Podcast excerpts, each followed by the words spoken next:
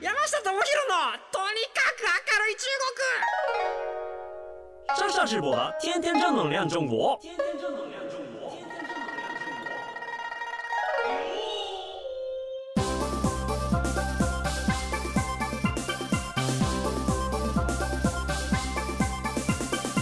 女子面女子面大家好我是上少直播皆さんこんにちは。中国ビリビリナンバーワン日本人インフルエンサーコンテンツプロデューサーの山下智博です。日本放送ポッドキャストステーション山下智博のとにかく明るい中国。この番組は中国で結構有名な私があなたの知らない中国の面白トピックやそんなにどやれない豆知識を紹介していき日本と中国の架け橋ならぬローション的な役割を果たしていきたいと思います。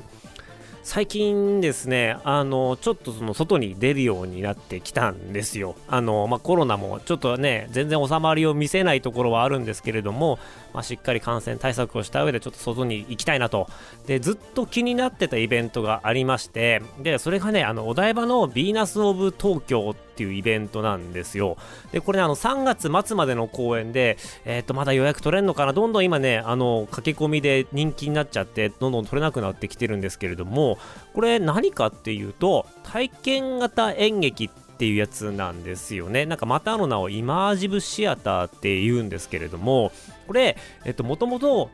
発祥がね、ニューヨークのオフブロードウェイなんですよ。で、オフブロードウェイのスリープノーモアっていう作品がありまして、これが大ヒットしたことから世界中の注目を集めてて、まあ、新しい演劇の形としてこう定着し始めてる。まあ、演劇っていうこれもうめちゃめちゃエンターテインメントなんですよ。僕はですね、えっ、ー、と、3年ほど前、コロナの前に、あの、上海でこの公演があったので、えっ、ー、と、日本人の知り合いと行ってきたんですけれども、まあ、これがまたね、斬新な演劇体験なんですよね。ね。で、えっ、と、どういうことが起こってるかっていうと、えっ、と、2フロアえー、用意されていて、まあ、入り口入って2階建てになってるんですね。で2階建てになっていてたくさん中に部屋があってでその中の部屋で、えーと、通されて演劇が始まるんですよ。一番最初はなんかその舞台みたいなとこで始まるんですけれどもある程度イントロが終わったらそこにいた出演者がもうちりぢりにいろんな部屋に散ってくんですね。でここから観客はどうするかっていうとこの2階建てのフロアの10個ぐらい部屋あるんですけれどもそこをもう自由に行き来して好きな役者の好きな演技を見てくださいっていうすごい放り投げの演劇なんですよ。でこれが面白いのがどういうことかっていうと、まあ、例えば一番スタンダードなやり方で言うと,、えーと、この人を追いかけようっていう鍵になりそうな人をずっと追いかけていくっていうパターンですね。でずっとその人を追いかけていってその人がこう移動するたびにその人についていくと。で観客の人ってあのー、4 5 0人いるんですよその会場の中に。で4 5 0人いるんですけれども、えーと全員こう見えざる存在になってるんですね。あの役者の人はもう観客の人はほぼほぼ無視なんですね。でほぼほぼ無視で、えーと、そこにいる人たちがどんどん会話して進んでいってで時間になると別の部屋に行って誰かと落ち合ってっていう何ていうんですかね。まあ本当にあのカットとかそういうカメラ割りとかがないドラマが、えーと、ここぞかしこでこう繰り広げられていていろんな人が出会って会話したりとかいろんな人が会ってこう誰かを殺してしまったりとかっていうようなことが、まあ、リアルタイムで起こっていくと。なので1人追っかけてたら自分がその人追っかけてる分しか情報が得られないんですよ。でこれどういう風に楽しむかというと、まあ、その1人追っかけていくっていうパターン。例えば、うんと、密室に A さんがいましたと。で A さん追っかけてました。そしたら途中で B さんが入ってきました。で B さんが入ってきて口論が始まっちゃいましたと。でなんで口論してるかっていうと机の上にある宝物があってこれについて討論してると。でそれでこう A さん B さんあの話してたら怒って A さんが出てっちゃいましたと。でお客さんはこの時に A さんを追いかけることもできるし残って B さんを見ることもできるんですね。で B さんがこう残ってる間にまた少し C さんがやってきましたと。で C さんがやってきてで2人でこう出ていきましたと。なった時に C さんと B さんを追いかけることもできるしそこに残っている宝物を誰が持っていくかっていうことをこうずっと見ていることもできるっていう、えー、そういうこう自由度の高い演劇なんですよね。でなのでまあ固定のかんあの客席からずっと演劇を見るっていう鑑賞方法じゃなくて、まあ、自分も歩いて好きなように物語を鑑賞できる。でこれが面白いのがこう一緒に友達と行くじゃないですか。あの強制的に分けられちゃうんですよ。スタート地点を。なので一緒に行った人が同じ物語を同じ人を追うっていうことがほぼほぼないんですね。なので終わった後にそれぞれ見たストーリーが若干違うでただ一番最後終幕は全員集まるんですよ。なので誰かを追っていたら全員そこに集まってあのエンディングは一緒のものを見る。ただ始まりとエンディングが違うあ同じなんだけれどもその途中で何が起こったかっていうのはその人がどう何を体験したかによって得られる情報が違うのでこれがバズった原因っていうのが終わった後に私はこうだったよ。で私はこういう風なところを目撃したよ。えじゃあこれって誰やったの？あこれ私見たけどこういう人がやったよっていう体験した後終わった後にカフェで盛り上がれるっていうところがすごく斬新だっていうことで話題になったんですよ。でカフェで話題になってうわそれ見逃したわって言ってもう一回リピーターになるみたいな。そういう鑑賞後の会話の答え合わせが面白くて人気になったのがこのスリープノーモアっていうニューヨークのオフブロードウェイ。でこれの日本版がこのヴィーナス・オブ・東京ってやつですっていうところで言ってきたんですけれどもねやっぱりね面白かったですね。うん、で、まあ、あの皆さん、まあ、今から予約していけるかどうかわかんないし、ちょっと高いんですよ。7000円とか7500円とかしちゃうんで、あの2回、3回行けるって人は限られちゃうと思うんですけれども、これがもっと人気になって、まあ、1回本当2、3000円とかで体験できるようになると、まだまだこういうパターンってすごく増えていくんじゃないかなと思っています。ということでね、まあ、このスリープノーモアっていう演劇から始まり、え、ー、と、今日本ではヴィーナス・オブ・東京ってやつね、あの、これもしよかったら皆さん、あの、ぜひちょっとチェックしてみてください。多分ね、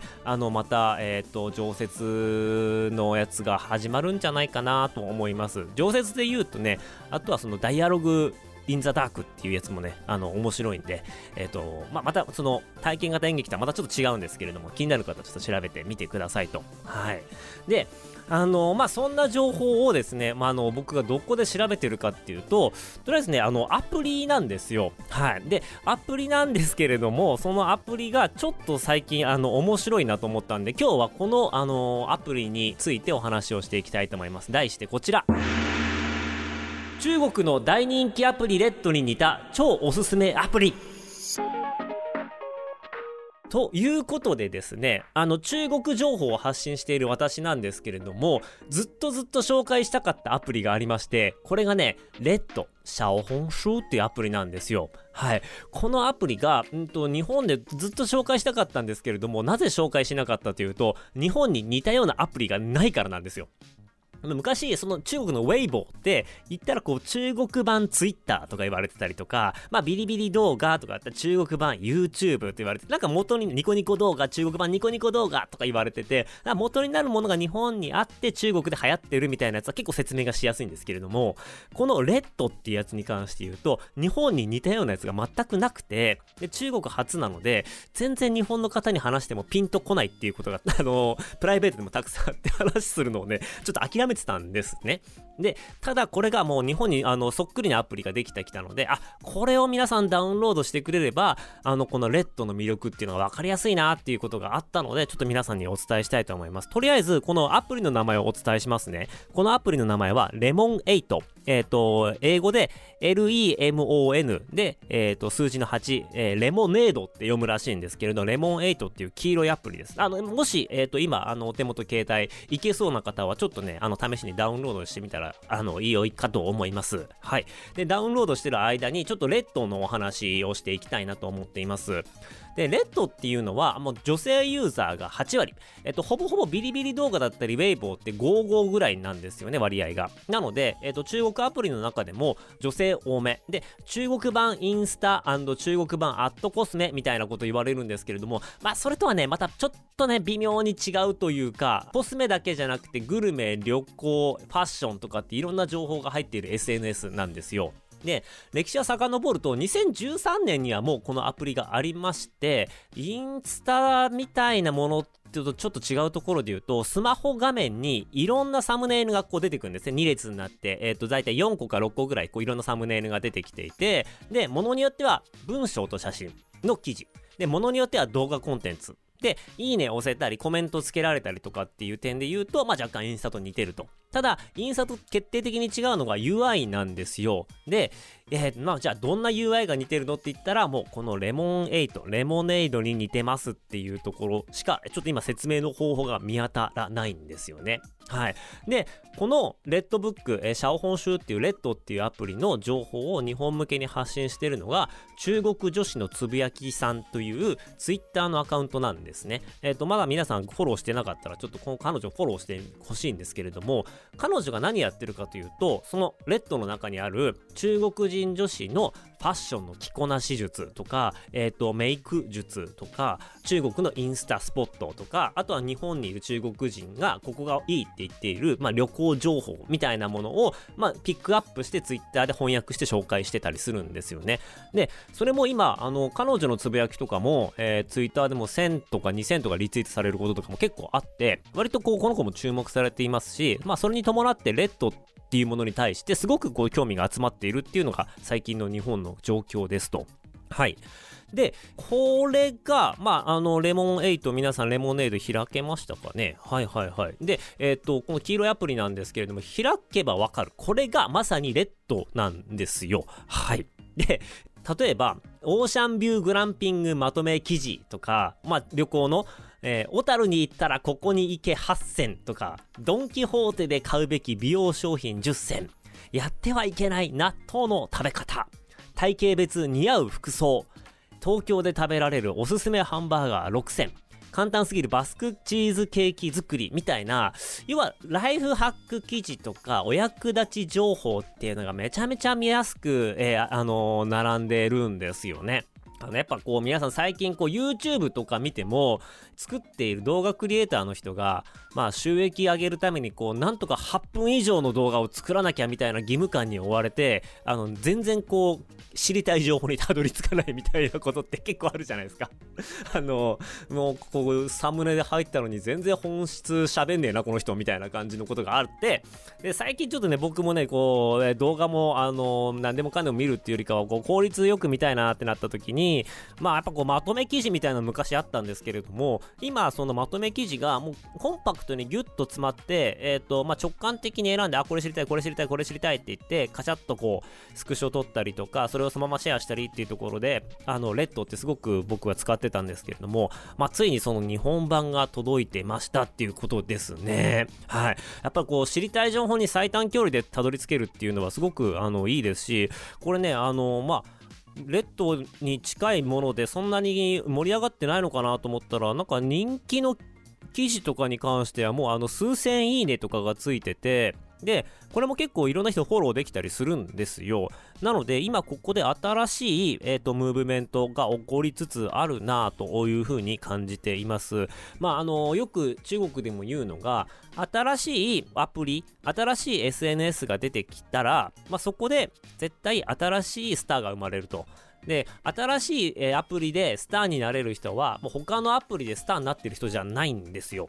例えば、僕も、えっ、ー、と、ビリビリ動画で一応スターになりましたと。で、その後、えー、動員、まあ、TikTok 出てきたんですけれども、TikTok も、あのー、やろうと思えばできたんですけれども、やっぱり、こう、ビリビリ動画をメインにやるので、そういった TikTok に対して時間割けないっていうことで、結構諦めちゃうんですよね。やっぱりこう自分の本職はこっちだろうっていうことで、インフルエンサー他のところで有名な人っていうのは、まあ、そこの自分の場所とそこについているファンの方たちを大事にするので、あの、なかなかこう気軽に外の動画プラットフォームに浮気しに行かないんですよ。ということであれば、結構今、あの、集中的に SNS やってない方っていうのは、新しい SNS が出たらこれチャンスなんですよ。ただ、その SNS が、あの、全然盛り上がらなかったら SNS と一緒に死んでいくんですけれども、今このレモネードに関しては、結構、チャンスじゃないかなと思います。はい。で、まだもうちょっとこれユーザー増えていくと思いますし、まあこれだけこう中国で流行ったし、僕も使っててやっぱりこう、あの、使い勝手いいなっていうところがあるので、ここの中でいわゆる垂直系、いわゆるあの、ある情報に特化して、えっ、ー、と、発信していく。例えば、まあ、あの、サウナ。ここのサウナがいいよっていうことで、いろんなおすすめサウナをこう写真に撮って記事つけてこう更新していく。で、サウナーのアカウントだったりとか、まあ、どっかのこう、あの、パン屋さんのアカウントとか、どっかのスイーツだけ集めたアカウントとか、グランピング特化のアカウントとかっていう、あとゴルフ場特化とか何でもいいんですけれども、まあそういったような形で、まあ垂直型、他のこと関係ないこと一切やらないっていうようなアカウントを運用していくと、これは、うんと、非常にあの新しい SNS で、こう結構ね、勢いがあるので、やるといいんじゃないかなと思います。まずはこれちょっと触ってみて、あ、そっか、こういうのが中国で流行ってるんだなっていうのを体感してほしいなと思っています。で、ちなみにこれですね、あの2021年10月22日に、このアプリのリリースが出てました。はい。ちょっと僕もこの新しいアプリだなと思って背景調べようと思ってたら、もう結構新しいんですね。あの、これ5ヶ月ぐらい僕ちょっと気づかなかったっていうのちょっとあの悔しかったんですけれども、はい。えっ、と、もともとはコミュニティプラットフォームシェアリーっていうやつだったらしいです。ちょっと僕、シェアリーは知らなかったんですけれども、まあそれが2021年にレモネイド、レモン8に変わりました、生まれ変わりましたっていうリリースが出ていました。はい。レモンエイトの由来はレモネードから来ています。爽やかなレモネードのように新鮮でポジティブな価値観の共有をできるアプリであることをイメージしています。ということでですね、まあちょっとね、あの、リリースとしては、あの、ただのお知らせっていう感じだったんですけれども、いや、もうちょっと中国通としては、あ、そうそう、これこれこれが今日本になかったんだよってずっと思ってたので、まあちょっと嬉しい発見でした。で、あ嬉しい発見だったなって思ったらそこまでだったらまたいいんですけれどもこれびっくりしました。リリース元このアプリ作ってるところがどこかなって見たら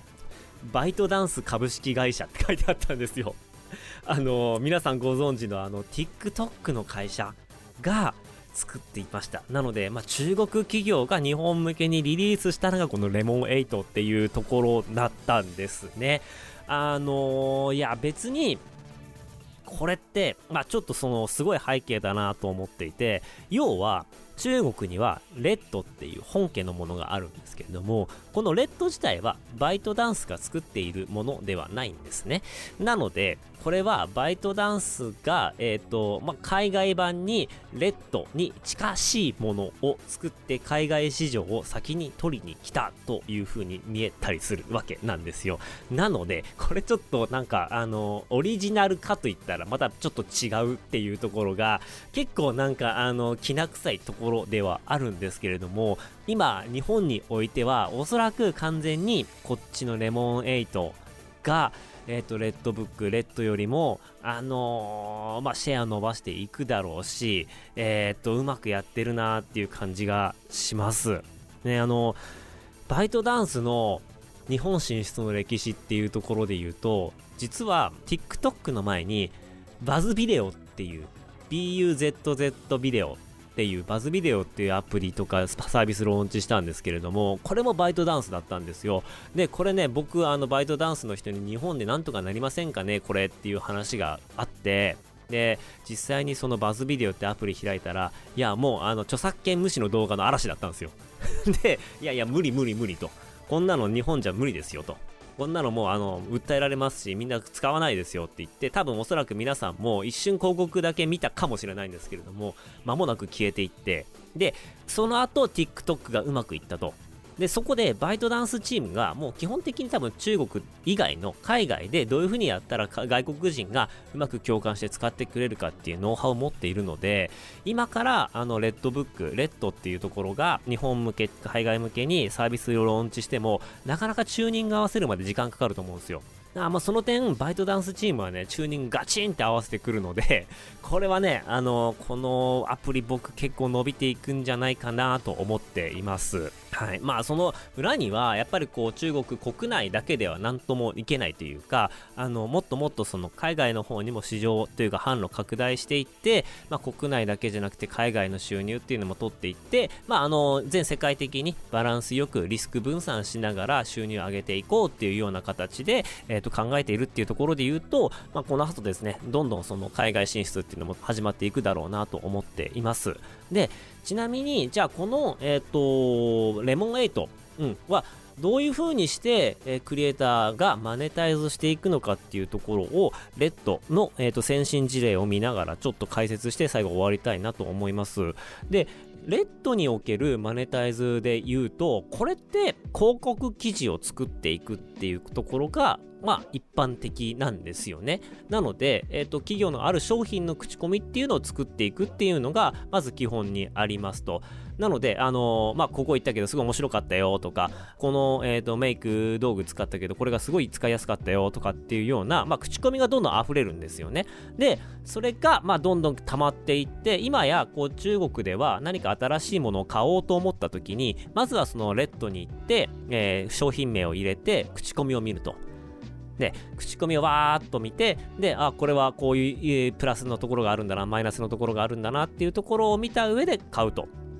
で、今、レッドの中でも、あのー、生放送ができたりとか、まあ、物が売れたりとかっていうような、まあ、この e コマースのシステムっていうのがどんどん上がってきているので、例えば、まあ、広告受けて、そういった広告記事を流すっていうこともできますし、えー、最終的には、あの、まだこれ多分実装がまだまだ先になるとは思うんですけれども、フォロワーさえいれば、自分で商品開発して、こう、売っていったりとか、生放送して投げ銭もらったりとかっていう、いろんな、あの、やり方が、えっ、と、できてくるようになるかなと思います。これに関して言うと、えー、っと、まずね、あの、まあ、TikTok が今年、えー、っと、物販、えー、e コマースだったり、ライブコマースみたいなのを今年、あの、搭載するかどうかみたいなことを話はしてはいます。で、まあ、それがうまくいけば同じバイトダンスなので、同じノウハウで多分、あの、レモン8の中でも、いろいろマネタイズの方法っていうのが生まれていくんじゃないかなと思います。結構ね、中国に関しては、マネタイズありきのあのアプリ作りっていうのを設計していて、まあそうしないとこうなかなかアプリっていうのが黒字化していかないと。ね、ツイッターも今までの赤字っていうところで、まあもともと、えっ、ー、と、物を売るとか、もともとビジネスができるっていう状態で、今アプリ設計をいろいろしていって、実際に中国ではそうやってあの、マネタイズがいろんな人ができるような仕組みっていうのを作っているので、そういう意味で言うと、あの、このレモン8、バイトダンスが作るアプリっていうのは、うまく日本でそういった許可だったりとか免許制度がうまくいけば、この辺はうまくスムーズにあのマネタイズしていけるんじゃないかなというふうに思っています。そのうちまた多分ね、TikTok とかの中からこう、レモン8の宣伝とかっていうのも同じ会社なんで出てきたりするんじゃないかなとか僕は思っていたりします。